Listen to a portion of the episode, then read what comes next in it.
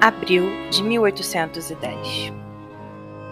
Robert sabia que ela estava na biblioteca. Tinha tomado chá com as tias que se mostraram tristes por Prudence preferir continuar lendo, mas a respeitaram como sempre faziam. Ele jurou para si mesmo que não a procuraria, que lhe daria o espaço que ela tanto buscava. Mas Robert não conseguiu cumprir aquelas palavras. E quando não conseguiu mais se concentrar no estudo que fazia, chamou Oliver e foi até onde Prudence estava. A biblioteca era um enorme salão adjacente ao grande corredor. Ficava no segundo andar por escolha de seu bisavô, o sexto conde de Roston, o qual tinha um enorme quadro em cima da lareira do local. A biblioteca era de madeira, não tinha adornos ou um estilo clássico. Representava exatamente o que o bisavô de Robert era: sério, prático e muito competente. Uma pessoa que não abria espaço para muitas extravagâncias ou enfeites. As estantes de madeira escura iam até o teto, fazendo ter dois andares. O teto tinha um gigante lustre de cristal e era um local com apenas uma enorme janela que ficava do lado oposto à lareira e ao quadro do sexto conde. O chão era de madeira e sempre estava coberto por enormes tapetes vindo da Grécia. Eram peças que retratavam clássicos da literatura antiga, todos em tons sóbrios. Havia uma enorme quantidade de poltronas, coisa que tinha sido feita por Robert. Ele gostava de ter a facilidade para sentar em pontos estratégicos. E entre todos aqueles livros e móveis, Robert a viu. Prudence estava de costas para a porta, perto da janela e com uma vela acesa ao seu lado na mesinha. Oliver o deixou ali a pedido do mesmo e saiu fechando a porta. Robert se apoiou na bengala e descansou levemente a perna no chão.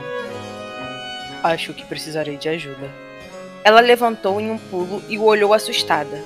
Rudy estava usando a roupa para o jantar, e aquilo o deixou frustrado, porque eram naqueles momentos mais formais que ela mais se escondia por detrás do título de solteirona e das vestimentas. Milord! Prudence correu para ajudá-lo. Robert passou o braço pelo ombro dela, e Prude colocou a mão na cintura dele. Eles precisariam de mais equilíbrio e força. Ela não aguentaria se apenas Robert se apoiasse. E assim, com o contato mais íntimo que haviam tido naqueles dez anos, os dois seguiram a pequenos, mas certeiros passos. E ele finalmente se viu sentado e relaxado em frente à poltrona que Prudence ocupava. Ela, por fim, trouxe um apoio para a perna e o ajudou a se ajeitar, para no fim sentar à sua frente. O que o traz aqui? Está buscando algum livro? Quer ajuda? Ele sorriu. Eu amo esse lugar. Apenas queria passar um tempo aqui. Quer que eu saia? Não. E também não quero atrapalhar sua leitura. Continue como se eu não estivesse aqui. Prudence deu um sorriso sem graça e voltou a focar no livro. Mas mesmo assim, ele via que ela não estava tão confortável. Porém, era o que mais desejava: olhá-la, admirá-la sem precisar conversar ou ter alguém atrapalhando. Era por isso que estava ali. Robert sabia que Prudence não estava relaxado com aquela situação, mas estava sendo só um pouco egoísta e a admirando daquela forma. Ela lia um livro que era velho demais e não tinha o um nome na capa. Demorava mais que o costume para ler uma página, e sempre que passava de uma folha para outra, o olhava de relance, como se esperasse que ele começasse a falar a qualquer momento. O que Robert não fez. Ele ficou em silêncio até a noite chegar, e quando viu que apenas uma vela não daria conta do ambiente, resolveu falar pois sabia que alguém chegaria, ou para iluminar mais o local, ou para falar do jantar. Que livro está lendo? Prude o olhou e marcou a página onde parou. Estava se preparando para falar. Sonho de uma noite de verão. Robert a observou e achou irônico ser aquele livro. Por que o está lendo? Precisa-se de motivo para ler ou conhecer algo? Não, claro que não. Mas além de ser uma peça, tenho quase certeza que você já leu. Sim, é verdade. Eu apenas estou relendo para fazer uma adaptação na peça da paróquia. Sonho de uma noite de verão como peça da paróquia? Sim, as crianças pediram algo novo. E acho que Shakespeare dará toda a dramaticidade e enredo que eles estão pedindo. Crianças?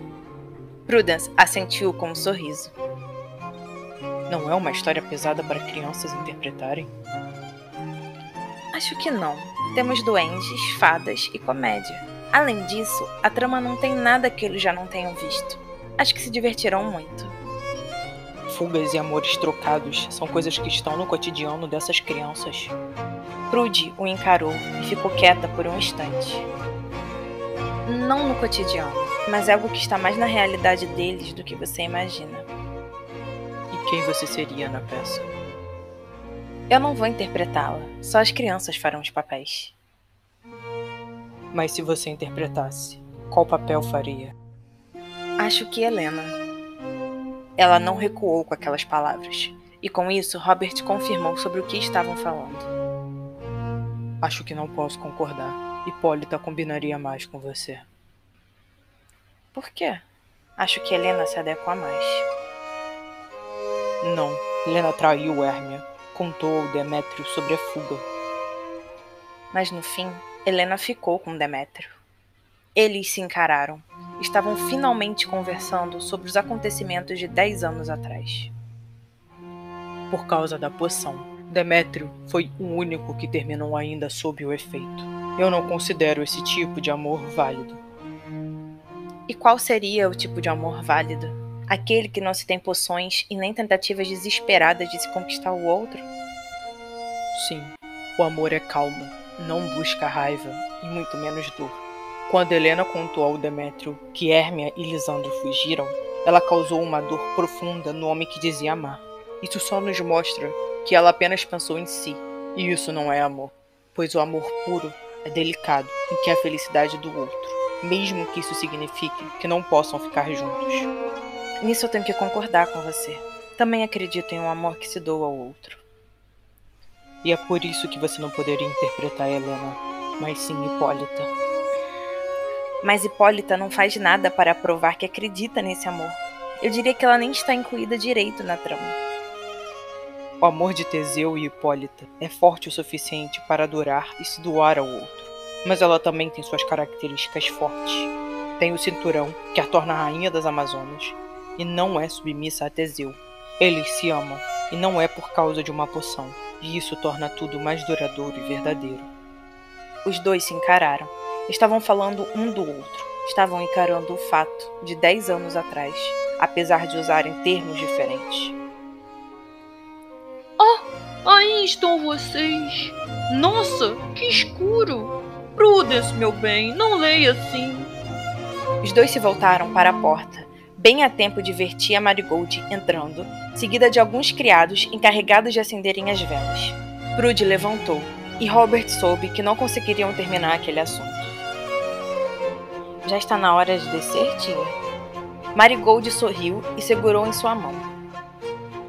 Daqui a pouco, meu amor. Querido, quer que jantemos aqui em cima com você? Robert olhou para a tia e negou. Irei para o meu quarto. Vou me retirar. Abusei demais para um dia. Ele chamou o criado mais próximo e saiu dali. Estava cansado, mas certo de que tinha feito a coisa certa, ou falado, pelo menos. Prudence não era Helena, era Hipólita. E ele não era Demétrio, era Teseu.